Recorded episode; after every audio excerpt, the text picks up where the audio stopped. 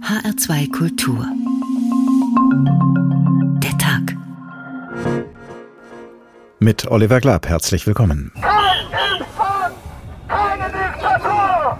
Kein Impfzwang, keine Ich bin der Meinung, die Gesellschaft ist gespalten und ich glaube, dass äh, Kanzler Scholz sich da auch die Dinge etwas schönredet. Die Gesellschaft spaltet sich ja nicht selbst, die wird ja gespalten von euch, von den Medien, beziehungsweise das wird gelenkt von der Politik. Früher war es wirklich so Sitte, es war Konsens, dass man sagt, mit Nazis redet man nicht, mit Nazis geht man nicht auf die Straße. Wenn da schon steht an den Nazi-Bürgermeister Sommer oder so, ist für mich halt schon da, pff, jo, dann schluckt man schon. auf meinen Rat und sei gegen den Staat. Der Ausgangspunkt ist, ich habe Recht und kein anderer. Dann hört man auch nicht mehr zu. Also wir, die doch Maßnahmen rechtfertigen, hören den anderen nicht zu und die, die die völlig falsch äh, finden, hören uns nicht mehr zu. Die Regierungen sind die Diktatoren, das System ist die Diktatur.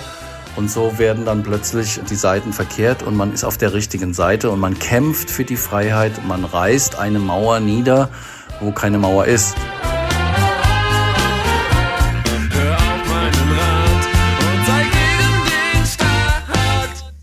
Von Aasgeiern der Pandemie spricht Baden-Württembergs Ministerpräsident Winfried Kretschmann und er meint damit Rechtsextreme, denen die Corona-Pandemie nur ein willkommener Anlass sei, um gegen den Staat zu hetzen. Der Staat. Damit ist wohl unsere Demokratie gemeint und ihre Grundordnung und diejenigen, die in Parlamenten und Regierungen sitzen und dort unseren Staat repräsentieren.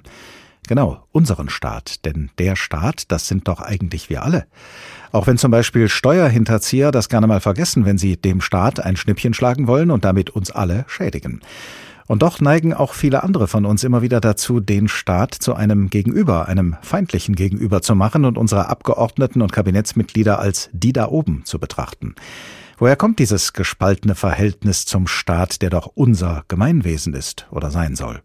Welche Gefahren birgt es, wenn zwischen dem Staat und seinen Bürgerinnen und Bürgern ein tiefer Graben klafft? Und wie lässt sich zusammenführen, wieder zusammenführen, was doch eigentlich zusammengehört? Der Staat. Wer ist das eigentlich? Das fragt heute Abend der Tag in HR2 Kultur. Und wir beginnen mit dem Bericht unseres Hauptstadtkorrespondenten Björn Dake über all diejenigen, die seit Tagen und Wochen gegen die staatlich verordneten Corona-Regeln protestieren und die dabei nicht alle dasselbe im Visier haben. Sebastian Fiedler hat neulich die Proteste in Mülheim an der Ruhr beobachtet. Der SPD-Innenpolitiker stellt fest, dort gehen sehr unterschiedliche Menschen auf die Straße. So diejenigen, die sich als Besserwisser äh, bezeichnen, die glauben eben, dass sie es besser wissen als die Epidemiologen. Der Bundestagsabgeordnete und Kriminalhauptkommissar sieht diese Demonstranten in Nordrhein-Westfalen in der Mehrheit. In seinem Heimatbundesland seien schätzungsweise etwa 15 Prozent der Demonstrierenden der rechtsextremen Szene zuzuordnen. Das dürfte in den Ostländern eine erheblich höhere Quote sein. Die versuchen jetzt dieses Momentum für sich zu nutzen. Ich warne nur davor, zu glauben, das sei nur eine Anti-Corona-Bewegung hier. Den Rechtsextremen gehe es nicht um eine allgemeine Impfpflicht oder das staatliche Vorgehen in der Corona-Pandemie insgesamt. Die Themen sind nach Fiedlers Einschätzung austauschbar. Es gehe gegen den Staat und die Demokratie. Es ging im Vorfeld der Wahlen darum, dass die manipuliert seien. Es geht um diese Erzählung dieses sogenannten Deep State und so. Es gibt immer wieder verschiedene Themen und die werden uns erhalten bleiben. Meine These ist, nächstes Thema wird eine äh, Klimadiktatur. In der vergangenen Woche sind in mehreren Bundesländern Zehntausende Menschen auf die Straße gegangen. In Hessen, Sachsen-Anhalt und Sachsen kam es zu Ausschreitungen. Polizisten berichten, sie seien beschimpft und mit Flaschen und Feuerwerk beworfen worden. Im sächsischen Liechtenstein zum Beispiel hat ein Teilnehmer einen Polizisten gebissen. Einem anderen wurde versucht, die Dienstwaffe zu entreißen. Baden-Württembergs Innenminister Thomas Strobel spricht allein in seinem Bundesland von mehr als 50.000 Teilnehmern bei über 170 Veranstaltungen. Eine Herausforderung für die Behörden. Die Polizei kann nicht überall sein, aber wir sind schon sehr, sehr gut vorbereitet. In Baden-Württemberg seien allein an einem Abend mehr als zweieinhalbtausend Beamte im Einsatz gewesen. Nach Strobels Worten ist es ihre Aufgabe, auf der einen Seite das Demonstrationsrecht zu schützen, auf der anderen Seite müssten die Beamten die Regeln zum Infektionsschutz überwachen. Der CDU-Politiker ist momentan Vorsitzender der Innenministerkonferenz. Sein Eindruck ist, die Behörden haben die Rechtsextremen, die sogenannten Reichsbürger und Querdenker genau im Blick. Verstöße würden sanktioniert. Strobel spricht von Dutzenden Strafverfahren und Hunderten Bußgeldanzeigen. Das heißt, der Rechtsstaat schaut nicht weg, wir schauen sehr genau hin. Wir haben einen funktionierenden einen wehrhaften Rechtsstaat. Ein konsequentes Vorgehen verlangt auch Sebastian Fiedler, und zwar einheitlich in allen Bundesländern. Noch würden die Behörden vor Ort sehr unterschiedlich mit den oft unangemeldeten Protesten umgehen. Das wirkt nach Meinung des SPD-Bundestagsabgeordneten etwas hilflos. Die Demonstrationen an sich sind für Fiedler aber gar nicht das größte Problem.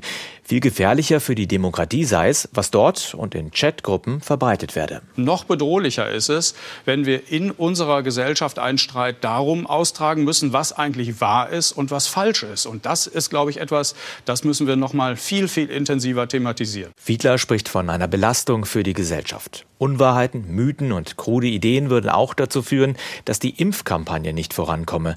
Dadurch würden Freiheitsbeschränkungen weiter ein Thema bleiben und damit wohl auch ein Thema für neue Proteste. Ein Teufelskreis also.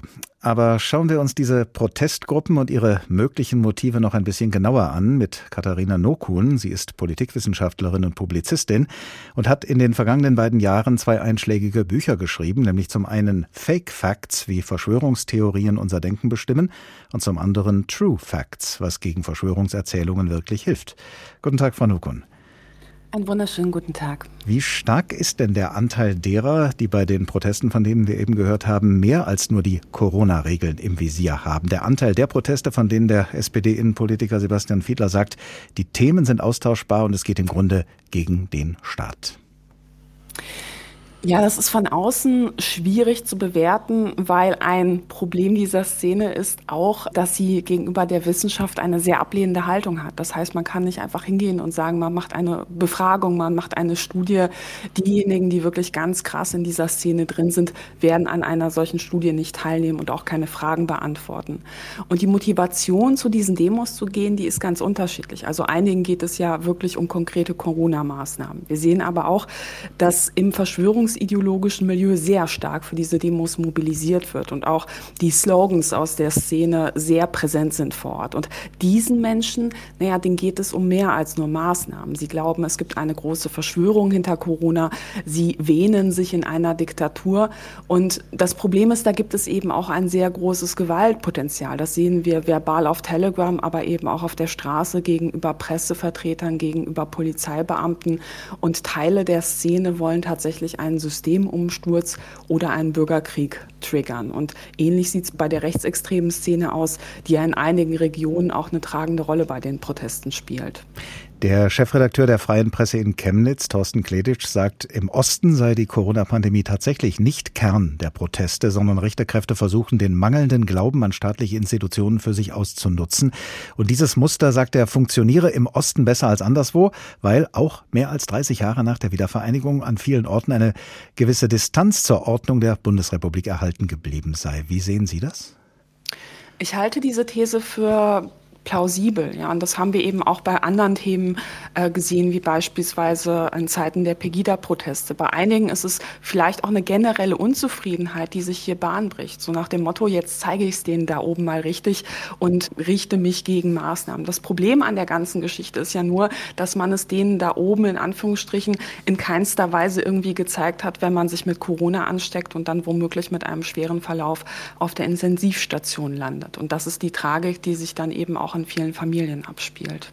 Wenn dann nun die unterschiedlichsten Gruppen von Menschen Seite an Seite demonstrieren, hier diejenigen, die in erster Linie unzufrieden sind mit der Corona-Politik und deshalb äh, legitime Kritik üben wollen am Handeln der Regierenden, und dort Leute, die unsere Demokratie und ihre Institutionen, die den Staat im Visier haben, was entsteht dann aus diesem Demonstrieren Seite an Seite? Distanzieren sich dann die Harmlosen irgendwann von den Gefährlichen, wie es ihnen ja immer wieder von politisch Verantwortlichen nahegelegt wird?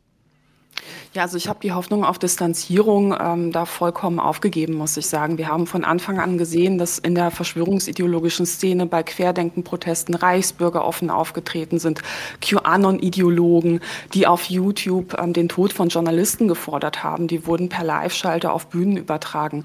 QAnon-Slogans wurden auf Bühnen äh, von Querdenken in Berlin und in anderen Städten in Mikros gesprochen und ja, die Menge hat mitgesprochen. Das heißt, es gab von Anfang an so ein fließenden Übergang zwischen rechtsextremer Szene und verschwörungsideologischen Szene. Und da sehe ich überhaupt gar keine Hoffnung, dass sich das auseinanderdividieren lässt zu diesem späten Zeitpunkt. Und ich sehe da auch überhaupt nicht den politischen Willen innerhalb der Szene. Wenn man sich auf Telegram umschaut, muss man sagen, da werden rechtsextreme Inhalte verbreitet, da werden offene Aufrufe ähm, zu Gewalt verbreitet das sind tatsächlich auch Leute, die zum Teil eben auch hinter den Offline-Protesten stecken.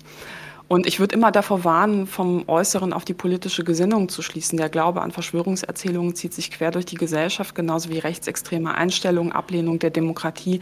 Das zieht sich auch quer durch die Gesellschaft bis hin ins sogenannte bürgerliche Milieu oder die bürgerliche Mitte. Und es ist normal und auch legitim, in einer Demokratie für oder gegen Pandemie-Maßnahmen zu sein und auch dagegen vielleicht oder dafür auf die Straße gehen zu wollen. Wenn man sich aber nicht sicher ist, ob die Leute rechts und links neben einem auf der Demo dasselbe wollen wie man selbst, sondern vielleicht mehr. Ja, ein Systemumsturz, Bürgerkrieg, Abschaffung der Demokratie, Kriegsgerichte für Journalisten, dann würde ich persönlich dazu raten, ähm, ja, lieber zu gehen und sich nicht vor diesen Karren spannen zu lassen. Aber wenn ich Sie richtig verstehe, nehmen Sie eher das Gegenteil wahr, dass sich diejenigen, die da vielleicht anfangs noch nicht so drauf gewesen sind wie die Extremisten neben Ihnen, dass die sich dann irgendwann politisch anstecken lassen von denen, die da gleich neben Ihnen für viel extremere Ziele demonstrieren? Ich würde mir tatsächlich wünschen, dass auf der politischen Ebene man sich ganz klar von Verschwörungserzählungen und auch rechtsextremistischen Positionen härter abgrenzt. Ja, also wenn jemand davon spricht, wir würden in einer Diktatur leben, dann ist für mich persönlich da irgendwo eine Grenze erreicht, wo man noch einen rationalen Diskurs führen kann. Ja, also wir leben in keiner Diktatur. Jeder kann für oder gegen Dinge protestieren, die er für richtig hält. Es gibt eine Pressefreiheit. Und wenn entsprechende Gruppen dazu aufrufen, ähm, Journalisten zu hängen, auch Privatadressen verbreiten, Leute bedrohen, dann hat das mit einem Kampf für Meinungsfreiheit auch nichts zu tun. Und ich sehe eben ein großes Risiko, wenn man sich von dieser Szene nicht ganz klar distanziert, wenn man sich von dieser Gewalt nicht ganz klar abgrenzt, dass es da natürlich ein Ansteckungspotenzial gibt. Und das ist ja auch die Strategie der rechtsextremen Szene. Man versucht, die Unzufriedenheit in der Gesellschaft zu einzelnen Themen, Maßnahmen immer wieder gezielt zu nutzen um ihre Ideologie, um ähm, dieses Narrativ von einem notwendigen, angeblich notwendigen Systemumsturz bis in die Mitte zu tragen. Inzwischen gibt es ja auch viele Menschen, die für die staatlich verordneten Corona-Regeln und damit für den Staat in diesem Sinne demonstrieren und das auch ausdrücklich Corona-konform tun mit Maske und Abstand und so weiter. Welche Wirkung könnte das haben? Was mich besonders gefreut hat, es gab eine große ähm, Kundgebung in Minden. Ähm, da war es so, dass ähm, zuvor die Landrätin eben aus der verschwörungsideologischen Szene heraus bedroht wurde, auch an ihrer äh, Privatadresse. Und da haben sich eben Leute solidarisch zusammengefunden und gesagt, so das geht so nicht. Ja? Also wir stellen uns sozusagen schützend davor und wir wollen ein Zeichen setzen, das ist nicht die Mehrheit. Und ähm, das würde ich mir tatsächlich auch wünschen, dass das sichtbarer gemacht wird. Und wobei man natürlich sagen muss, eine Pandemie ist ähm, auch ein Zeitpunkt, wo viele Leute sagen, ähm, ich teile das nicht. Ich gehe aber trotzdem nicht auf eine Demo, ähm, weil ich Angst vor Ansteckung habe. Das verstehe ich auch. Gleichzeitig finde ich persönlich auch als Opfer von Hass und Hetze aus dieser Szene ist das für mich auch ein unglaublich schönes Zeichen, wenn Leute ein, ein Protestzeichen dagegen setzen. Katharina Nokun, Politikwissenschaftlerin, Publizistin und Autorin der Bücher Fake Facts, wie Verschwörungstheorien unser Denken bestimmen und True Facts, was gegen Verschwörungserzählungen wirklich hilft. Vielen Dank. Sie hören den Tag in HR2 Kultur. Der Staat, wer ist das eigentlich? Das fragen wir heute angesichts vieler Proteste gegen den Staat. Und Antworten suchen wir jetzt bei einem antiken römischen Politiker, der seinen Staat einmal vor einer gefährlichen politischen Verschwörung gerettet hat, nämlich vor der katilinarischen Verschwörung und dem Umsturz, den sie geplant hatte. Der Mann heißt Marcus Tullius Cicero und er hat im alten Rom nicht nur Politik gemacht, sondern auch philosophisch über Politik geschrieben. Zum Beispiel die Schrift über den Staat. Originaltitel De Republica, über die öffentliche öffentliche Sache, das Gemeinwesen. Das Gemeinwesen ist also die Sache des Volkes. Volk aber ist nicht jede Vereinigung von Menschen, die auf jede nur denkbare Weise sich wie eine Herde zusammengeschart hat, sondern der Zusammenschluss einer größeren Menschenzahl, der auf der Grundlage einer Rechtsvereinbarung und einer Interessengemeinschaft erfolgt ist. Der erste Anlass, einen solchen Zusammenschluss zu vollziehen, ist weniger das Gefühl der Schwäche, als vielmehr eine Art naturbedingten Triebes, gleichsam ein Herdentrieb. Denn bei diesem Menschengeschlecht handelt es sich nicht um Einzelindividuen und Einzelgänger, sondern es ist von Haus aus so veranlagt, dass der Mensch mag er in noch so reichem, allseitigem Überfluss leben, in seiner Vereinzelung nicht bestehen kann, sondern so geschaffen ist, dass nicht einmal bei einem Überfluss an allen Dingen er die Mithilfe und Anteilnahme seiner Umwelt entbehren könnte. Da haben wir ihn wieder, den Menschen, der die Gemeinschaft braucht. Aber nicht jede Gemeinschaft ist auch ein Staat und deshalb wollen wir uns dem Staat jetzt mal als dem unbekannten Wesen nähern, als dem unbekannten Gemeinwesen. Professor Jörn Leonhardt, Historiker an der Universität Freiburg, guten Tag. Hallo. Ich lebe in einem Staat. Wann haben Menschen zum ersten Mal dieses Bewusstsein gehabt und was genau war der Staat für diese Menschen? Ja, das ist keine so ganz einfach zu beantwortende Frage, weil es natürlich, und da haben Sie ja eben mit dem Cicero ein wunderbares Beispiel schon gegeben, weil es natürlich auch bevor es den Begriff Staat gibt, das Bewusstsein von dem gibt oder dass das existiert, was man eine starke zentrale Regelungsmacht nennen könnte. Und dieses Bewusstsein, das gibt es eben auch in der Antike, aber es heißt dann vielleicht nicht der Staat, sondern es heißt die antike Polis oder die Civitas, die Bürgerschaft oder die Res Publica, das war das Beispiel Cicero. Später ist es vielleicht das Regnum, das Königreich oder das Imperium. Ich glaube, das, was wir als Historiker sagen können, ist, dass ähm, am Ende des 18. Jahrhunderts so etwas entsteht wie ein moderner Begriff von Staat mit einem entsprechenden Apparat, auch mit dieser Scheidung zwischen Staat und Gesellschaft. Und deshalb ist diese Wende vom 18. zum 19. Jahrhundert mit den großen Revolutionen, mit der Idee des Anstaltsstaats, mit den ersten Ansätzen von dem, was man vielleicht moderne Beamtenschaft nennen kann und mit dem neuen Ideal des Nationalstaates ein ganz guter Moment, um diesem Satz, ich lebe in einem Staat, vielleicht ein neues, äh, eine neue Bedeutung zu geben. Über viele Jahrhunderte hinweg hat es ja vor allem monarchische Staaten gegeben, Staaten mit Königen an der Spitze und einem dieser Könige, nämlich Ludwig XIV. von Frankreich, wird der plakative Satz zugeschrieben, der Staat, das bin ich. Was offenbart dieser Satz über das Staatsverständnis, das ihm zugrunde liegt? Es ist vor allen Dingen das, was Sie sagen. Es ist ein Anspruch. Es ist, wie wir heute wissen, sicherlich nicht die Realität gewesen. Ähm, wenn wir Versailles besuchen, haben wir zwar die Anmutung dieses, äh, dieser Zentral, dieses Zentralortes der Monarchie, aber es ist der Anspruch, dass der Staat in einer monarchischen Zentralperson verkörpert ist. Und äh, dieser Anspruch hat sich, wenn man so will, in Frankreich über ganz viele Regimewechsel von der Monarchie zur Republik durchaus fortgesetzt. Und eine wichtige Erbschaft dieses ursprünglichen Anspruchs ist eben, ähm, wenn man so will, der moderne Zentralstaat mit all seinen Unterbauten, die Ludwig XIV. natürlich noch nicht hatte. Und das ist eine ganz andere Tradition als etwa in Deutschland, wo sie eben nicht diese eine monarchische Zentralperson haben, sondern wo sie föderative äh, Strukturen haben, nicht erst in, im Kaiserreich oder in der Bundesrepublik, sondern föderativ ist schon das Heilige Römische Reich deutscher Nation mit den vielen Fürsten, mit den fürstlichen Gebieten, mit den fürstlichen Territorien. Und das hat in Deutschland ähm, ein ganz anderes Bild von Staatlichkeit ähm, entstehen lassen und prägt in vieler Hinsicht noch unser heutiges Verhältnis zum Föderalismus. Das ist etwas ganz anderes als der Zentralstaat in Frankreich. Wie hat sich nun überhaupt das Verhältnis von Bevölkerungen zu ihrem Staat im Laufe der Geschichte entwickelt und verändert?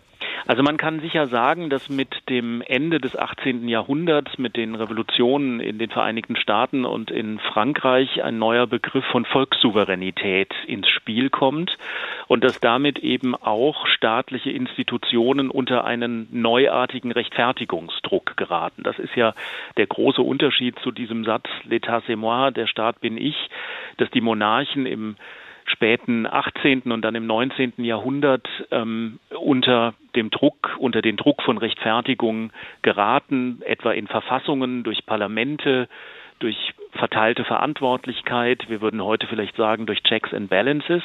Und es kommt ein zweites dazu, das ist eben dieses neue Ideal des Nationalstaates, ähm, der auch ein Gehäuse für Fortschrittlichkeit ist. Ja, der neue Staat soll eben auch ein Reformstaat sein, er soll ein Bildungsstaat sein, er wird irgendwann ein Wohlfahrtsstaat sein.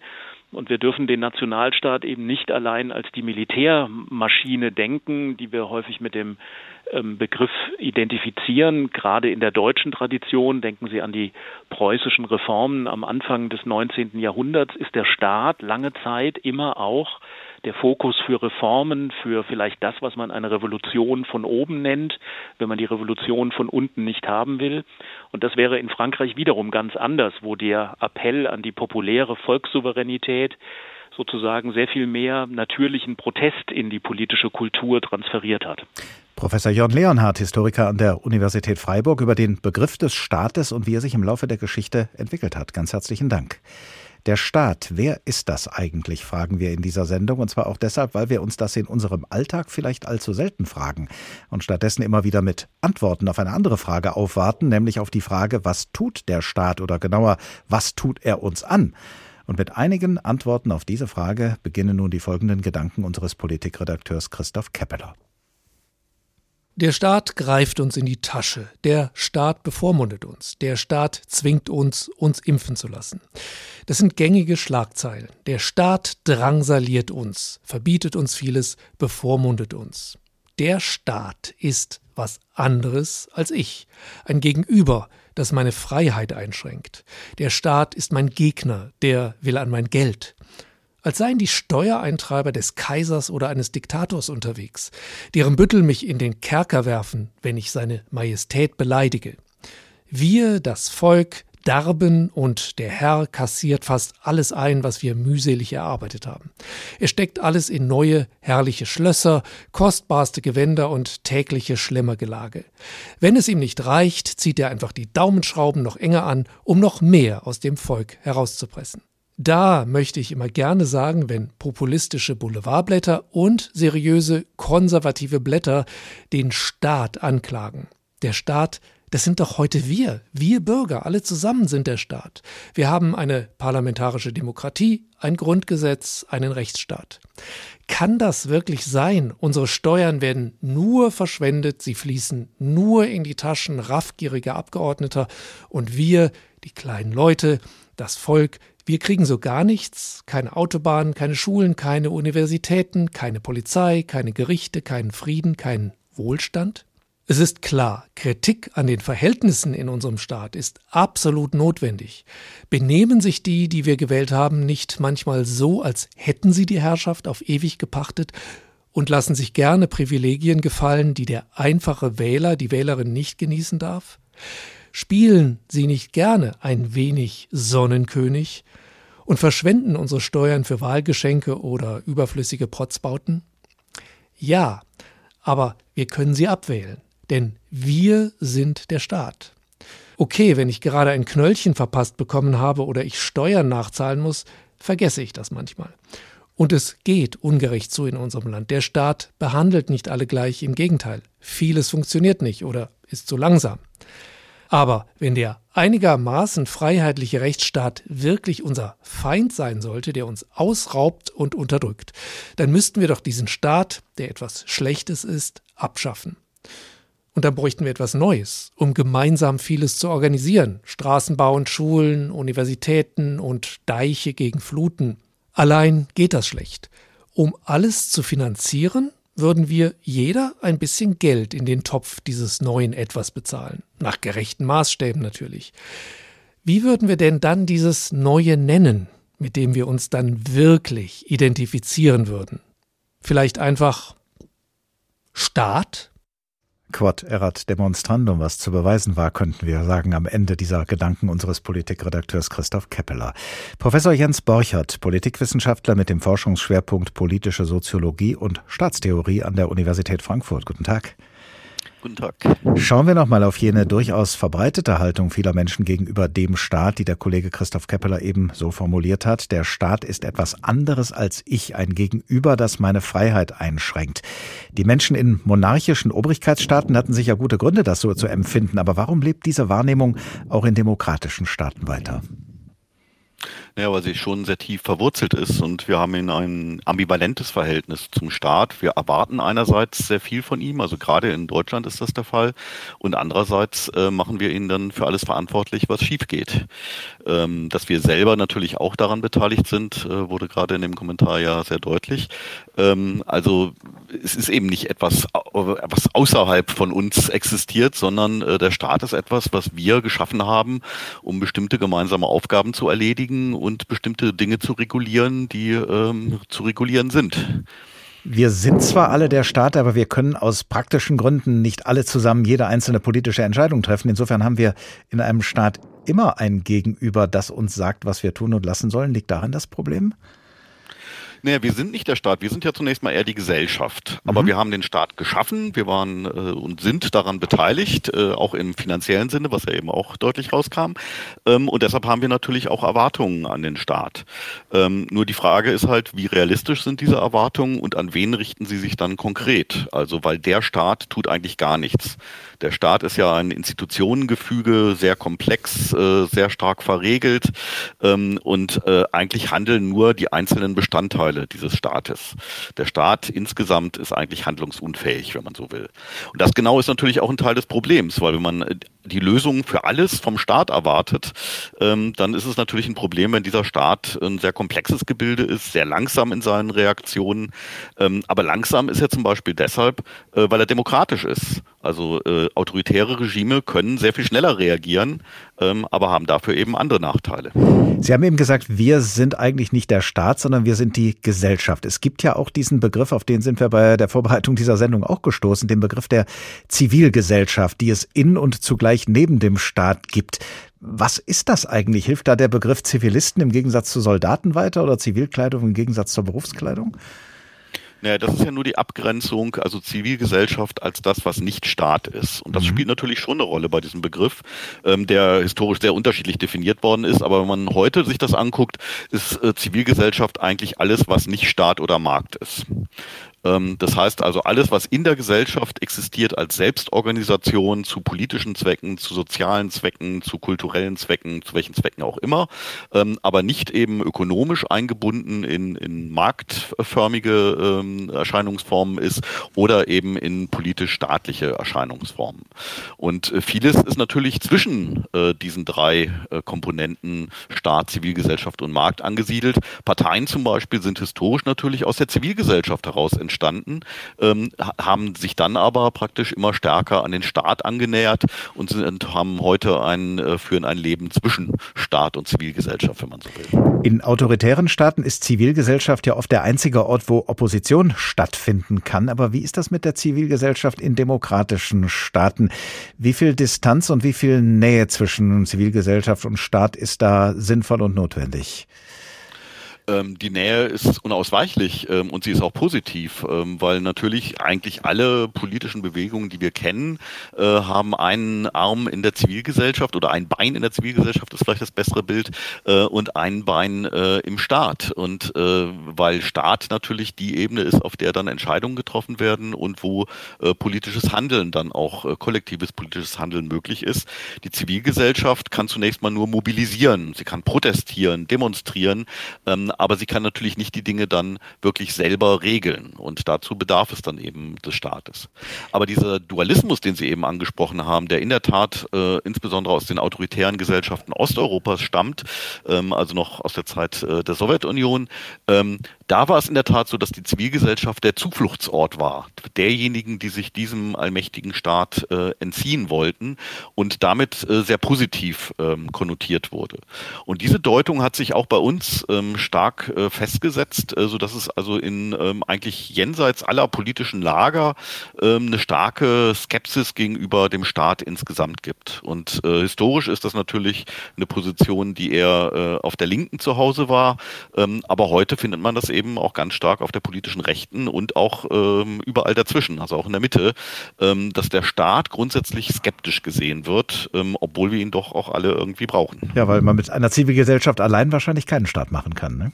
Genau, weil also die Institutionen, die man braucht, um auf Dauer gerichtet äh, Dinge äh, regulieren zu können, um Schulen äh, zu unterhalten zu können, um ähm, planen zu können längerfristig, ähm, das sind natürlich staatliche Institutionen. Das kann eine Zivilgesellschaft nicht selber leisten. Professor Jans Borchert, Politikwissenschaftler mit dem Forschungsschwerpunkt politische Soziologie und Staatstheorie an der Universität Frankfurt. Vielen Dank. Der Staat, das sind wir oder auch wir sind die Gesellschaft, mag sein, aber das klingt jetzt etwas paradox. Mit der gesamten Bevölkerung allein kann man noch keinen Staat machen. Einen Staat machen, so meint der römische Politiker Marcus Tullius Cicero, kann man nur mit einer, wie er es nennt, planvollen Leitung. Hier ein weiterer Auszug aus seiner Schrift De Republica über den Staat. Jedes Volk also, das, wie dargelegt, der Zusammenschluss einer größeren Menschenzahl ist, jede Bürgergemeinde, die das organisierte Volk darstellt, jedes Gemeinwesen, das, wie gesagt, eine Sache des Volkes ist, muss, um Bestand zu haben, einer bestimmten planvollen Leitung unterstellt sein.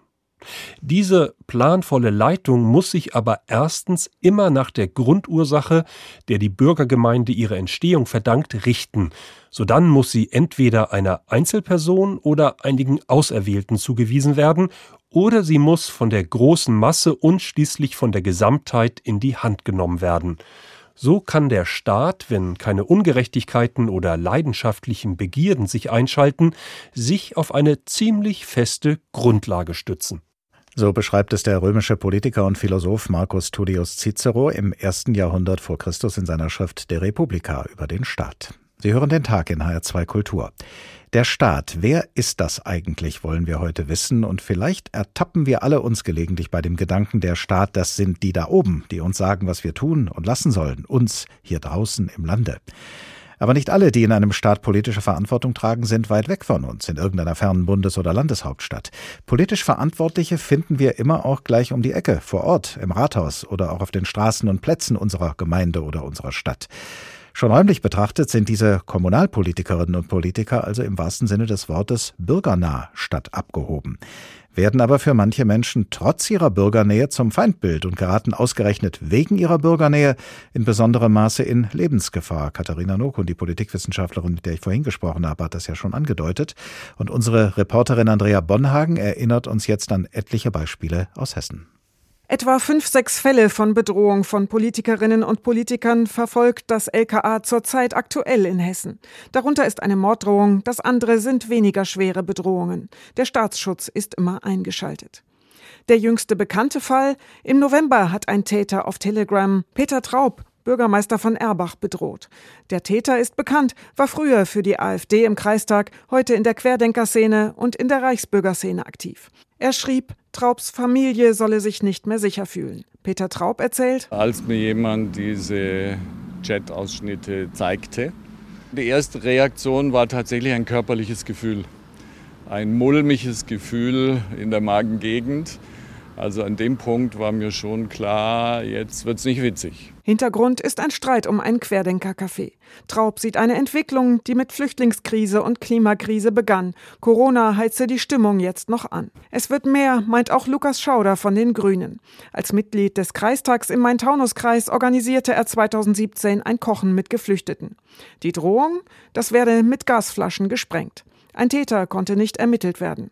Dann wurden Schauders Autoreifen angeschlitzt. Und dann, als ich eines Nachts wieder Auto gefahren bin, ist mir wirklich eine Panikattacke überkommen, dass ich rechts ranfahren musste und nicht mehr weiterfahren konnte. Schauder ist inzwischen im Landtag und bekommt etwa einmal die Woche eine Nachricht nach dem Motto: Es kommt der Tag, an dem du zur Verantwortung gezogen wirst. Das LKA hat Zahlen zur Bedrohung von Amts- und Mandatsträgern. 2018 ist nichts gemeldet worden, 2019 18 Fälle, 2020 57 Fälle. Für 2021 fehlen die Zahlen noch. Politikerinnen und Politiker wie Traub und Schauder könnten aufgeben, fürchtet Matthias Baas, Bürgermeister von Viernheim und Präsident des Hessischen Städte- und Gemeindebunds. Also wenn die Familie dann betroffen ist, wird es zunehmend Familien geben, die dann gemeinsam die Entscheidung treffen, das müssen wir uns nicht geben. 2017 hat der Landrat Erich Pieper im Main-Kinzig-Kreis aufgegeben. Er hatte 2015 eine Morddrohung von der Initiative Heimschutz Kinzigtal erhalten. Dazu rechte Äußerungen im Zusammenhang mit Flüchtlingsunterbringungen. Pieper bekam zeitweise Personenschutz. Solidaritätsbekundungen waren hilfreich, er wollte den Tätern trotzen. Ich gebe jetzt noch Gas. Wir müssen Flagge zeichnen für die Menschen, die hier in den nächsten Wochen und Monaten kommen. Aber er bekam immer wieder Drohbriefe, auch noch nach seinem Rückzug. Die AfD in Hessen sammelt Bedrohungen, Farbbeutelwürfe in brandgesteckte Autos, zerstochene Reifen und körperliche Angriffe auf ihre Vertreter in einer Tabelle.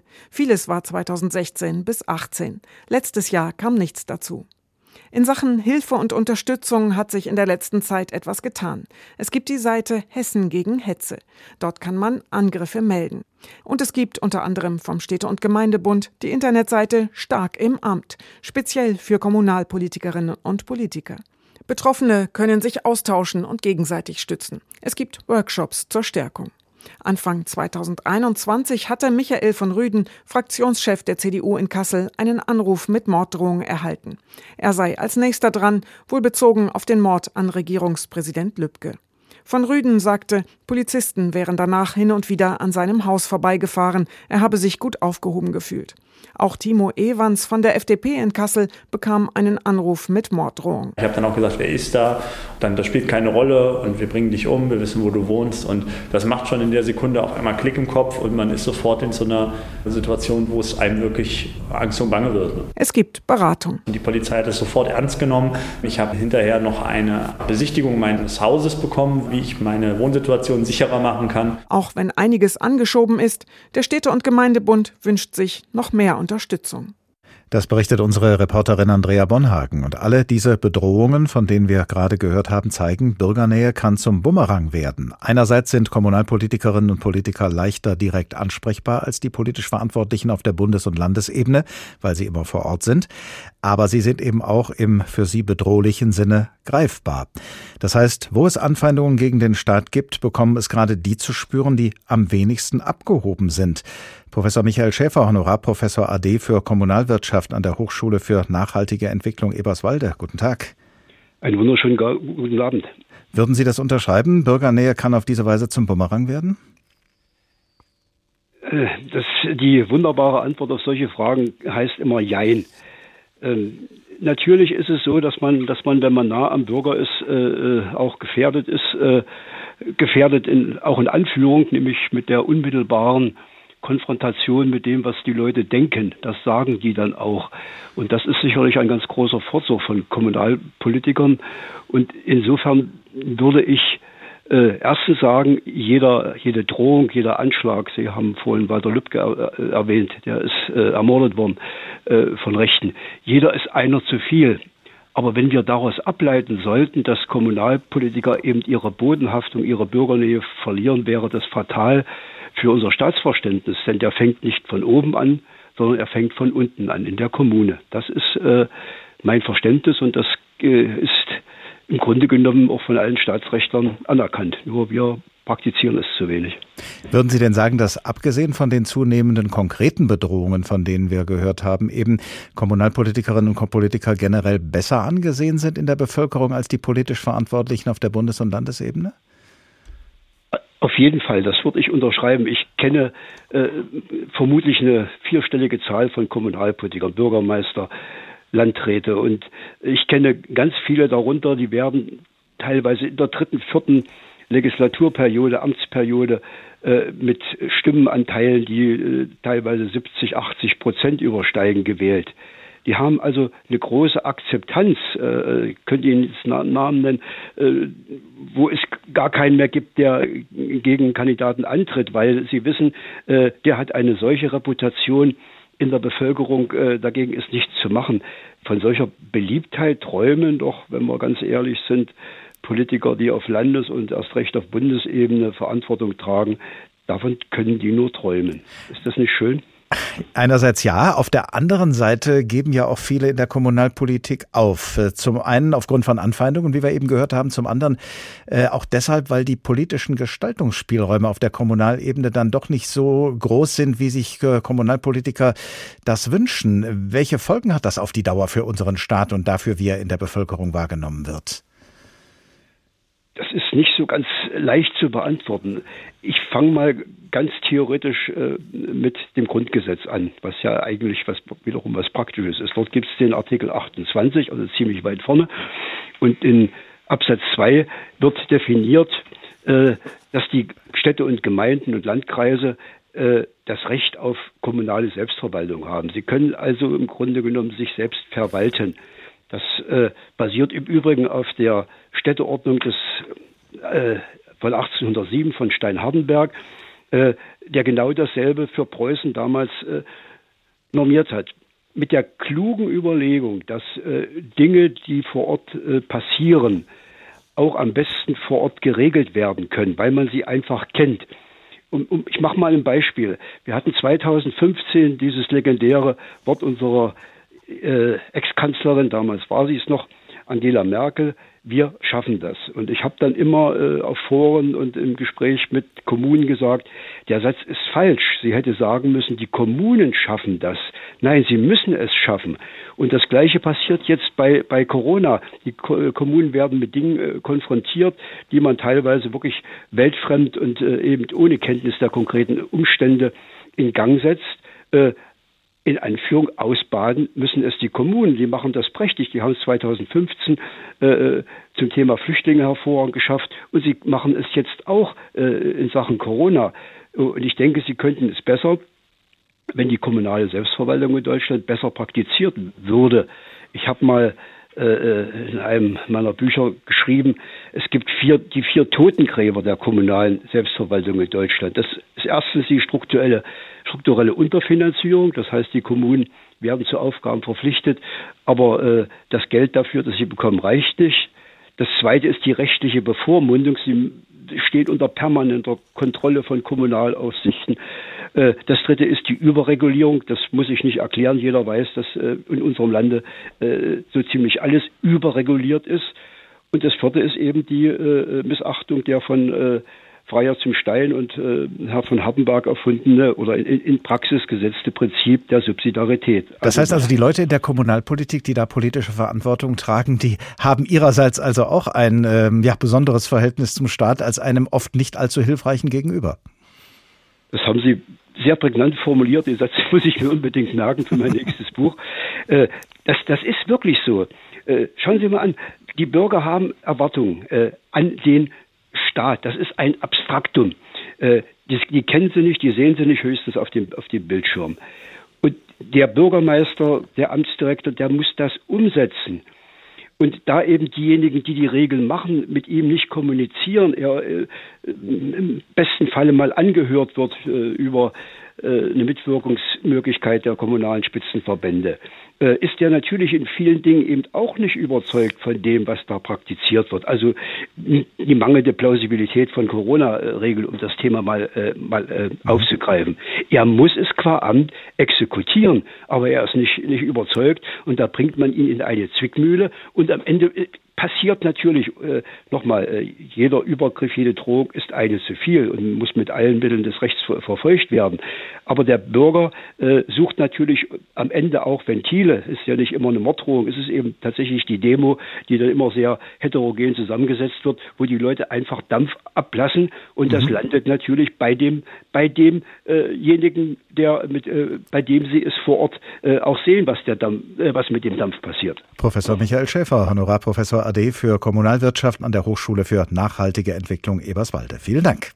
Und wir schlagen nochmal nach bei Cicero in seiner Schrift Der Republika über den Staat oder vielleicht präziser über das Gemeinwesen.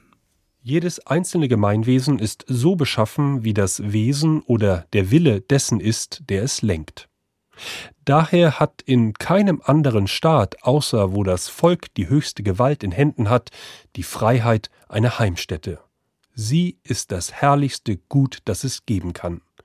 Wenn sie nicht jedem gleichmäßig zuteil wird, so ist sie auch gar keine Freiheit.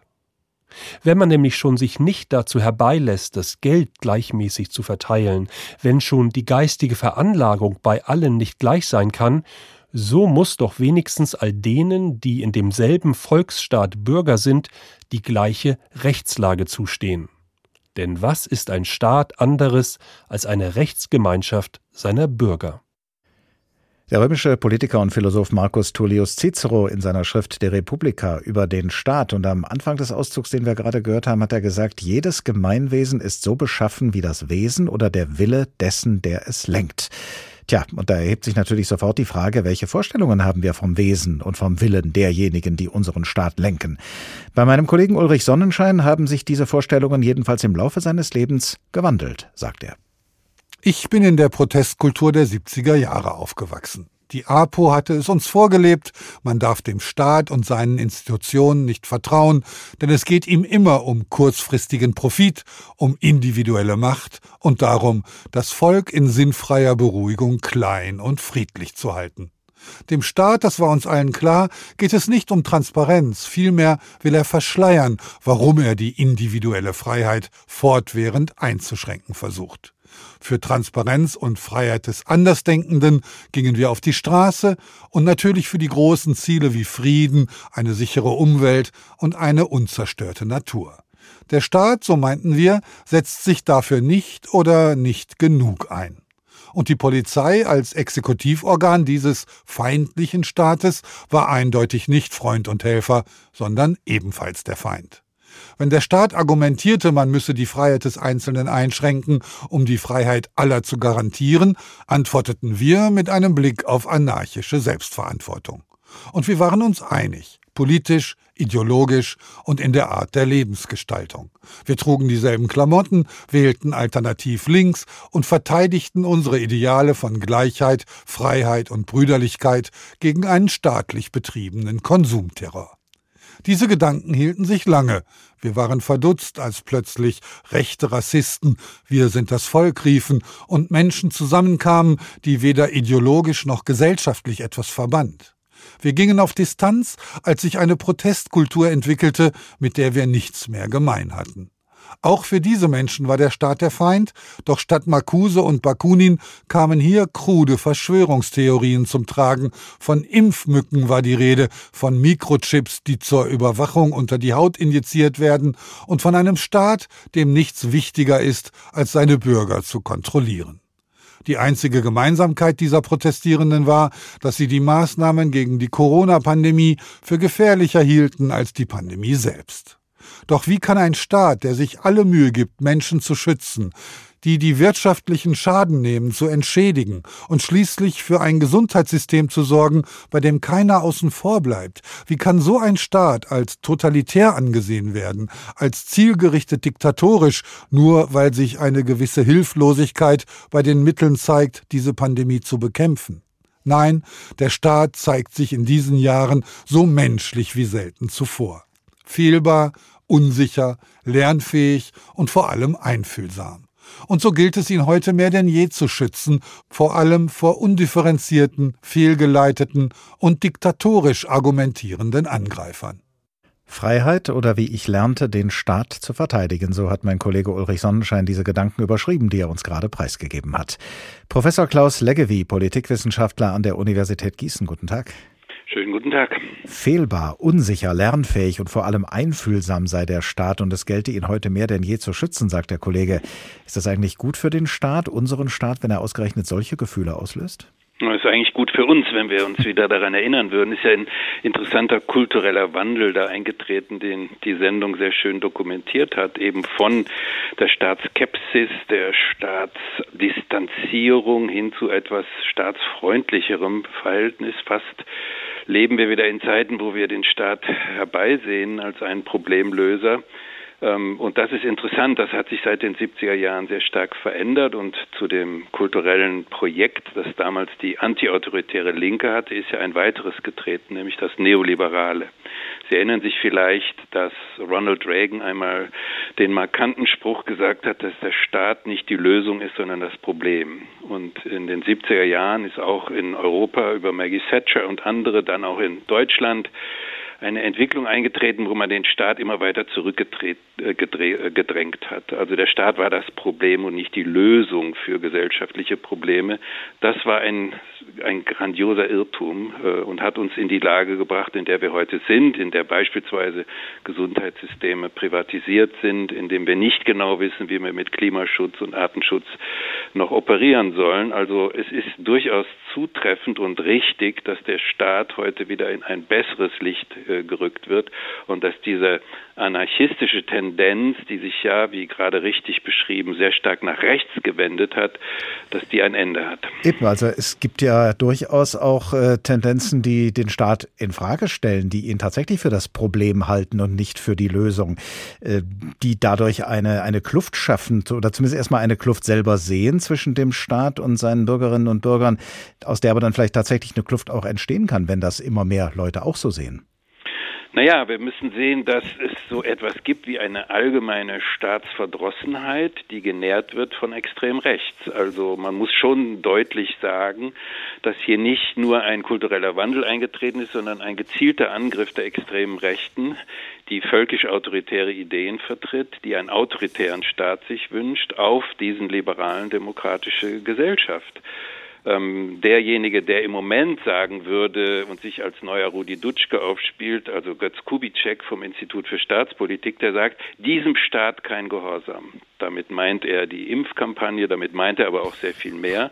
Also der antiautoritäre Reflex, der in den 60er, 70er Jahren seine Begründung hatte darin, dass es eben noch eine sehr starke autoritäre Tradition aus dem Nationalsozialismus, aus äh, der wilhelminischen Kultur in die Bundesrepublik hineingeht, der also seine Berechtigung hatte, der hat sich sozusagen verselbstständigt, der wird von extrem rechts jetzt mit dem grandiosen Überschrift äh, Merkel-Diktatur oder Staatsdiktatur, Corona-Diktatur sozusagen aufgegriffen.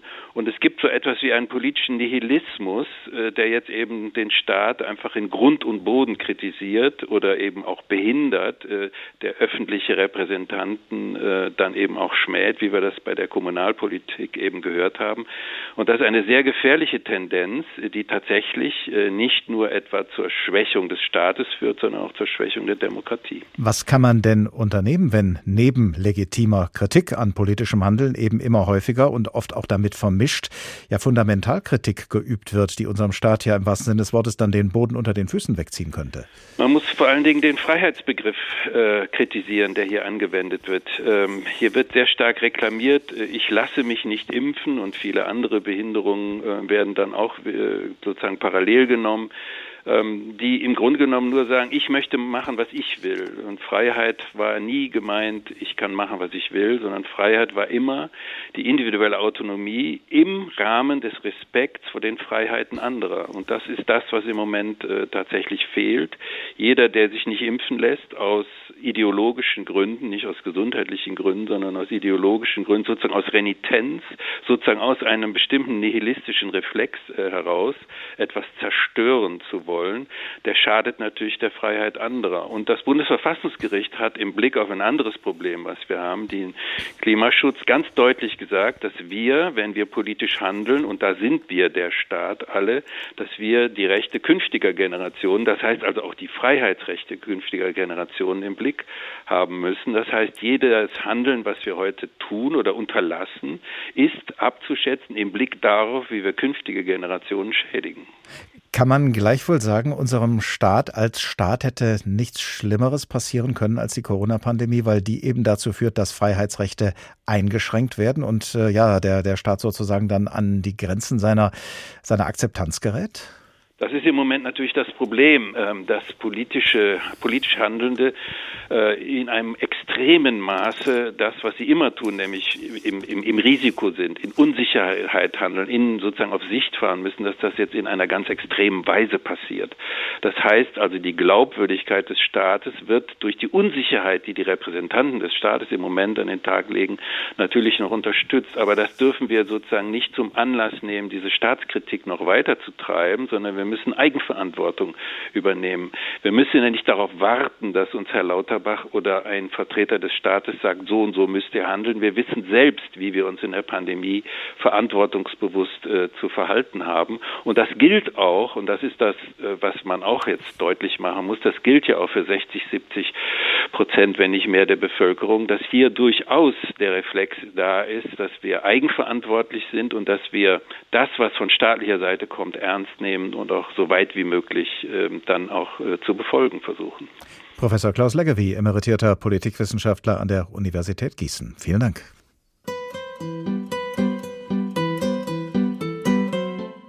Der Staat, wer ist das eigentlich? Diese Frage scheint aktueller denn je in einer Zeit, da unser Staat und damit wir alle so sehr herausgefordert sind wie schon lange nicht mehr und in der so viele von uns so viel erwarten vom Staat und damit von seinen politisch Verantwortlichen. Wer ist der Staat und wer macht ihn? Über beide Fragen haben wir nachgedacht in dieser Stunde und Sie hoffentlich auch dazu angeregt. Das war der Tag in HR2 Kultur, als Podcast nachzuhören auf hr2.de und in der ARD Audiothek. Ich heiße Oliver Glab und ich wünsche Ihnen eine gute Zeit. Bis zum nächsten Tag.